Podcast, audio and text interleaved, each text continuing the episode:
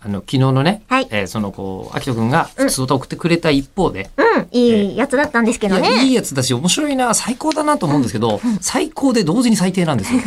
こんなメールいただいてまして、はいえー、秋人君吉田さんえりこさんこんばんはこんばんは。長いですよお、本当だ。先日のあの花10周年イベント司会お疲れ様でしたおお司、会させていただきました本当お母様でした。何を隠そう私は劇場版含め DVD 全巻を持ち、え秩父にも45回聖地巡礼をしたあの花ファンなのですがうわあ、藤原のお二人がもう号泣しながら見てるっていう企画がありましたもんね、あのあの花。細みたいですね、えーで秩父といえば、はい。えー、チンポで話せなかったエピソードが一つあるのを思い出しましたああ、あの、ラジオタイトルですね。はい、あの、ミッションチンポッシブルっていうのをやってて、今流れ解散してる番組があるんです。えー そうなんだ一緒にやってた編集さんがいきなり行き移動になっちゃって。あ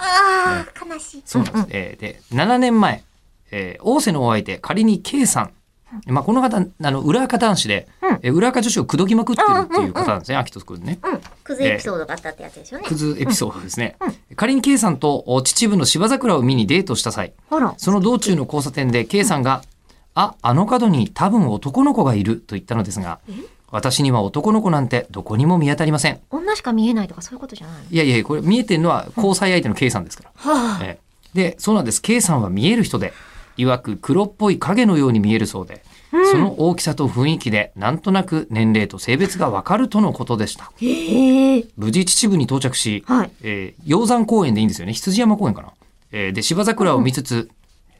大人のボディーランゲージに興じた後、はあ。えー屋台でお土産に秩父ワインを買ってその日はお開きとなり、私は駅まで K さんを送りましたはい。そして帰宅し、うん後部座席に置いたワインが入った袋を持ち上げると、うん走行時の振動のせいかボトルにひびが入りワインが漏れ出ていましたあら、まあ、お前らしせっい。かくなので数口飲んでから処分、そのことをその日のお礼とともに、うん K さんに LINE したところ、うんああ、やっぱりごめんね、と返信が。え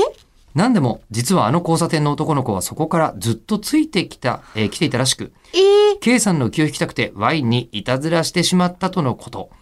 えーついでに言えば、は芝桜プレイの際もそばにいたとか、ええ。驚きつつ、その男の子がどうなったか聞くと、帰りの電車で話をしたら無事に帰っていったみたいだよ、と。世の中には本当に不思議なことがあるんだなと思った体験です。 へえ。吉田さんは秩父でワイン買いましたか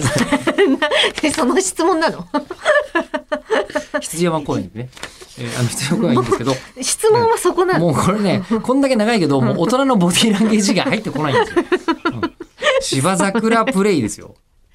いやー、恐ろしいですね。うんしかもね、よもうこの横の交差点の男の子は見ていたということで、まあまあこれね、えーあの、まあ、よかったですね秋田君もそうなら、K さんともお気は合うタイプなんじゃないかなということだけにしまして、えーあの、こういうの、けあの、この秋人君だけでいいからね、こういうの、頑張そうるの。ね。はい。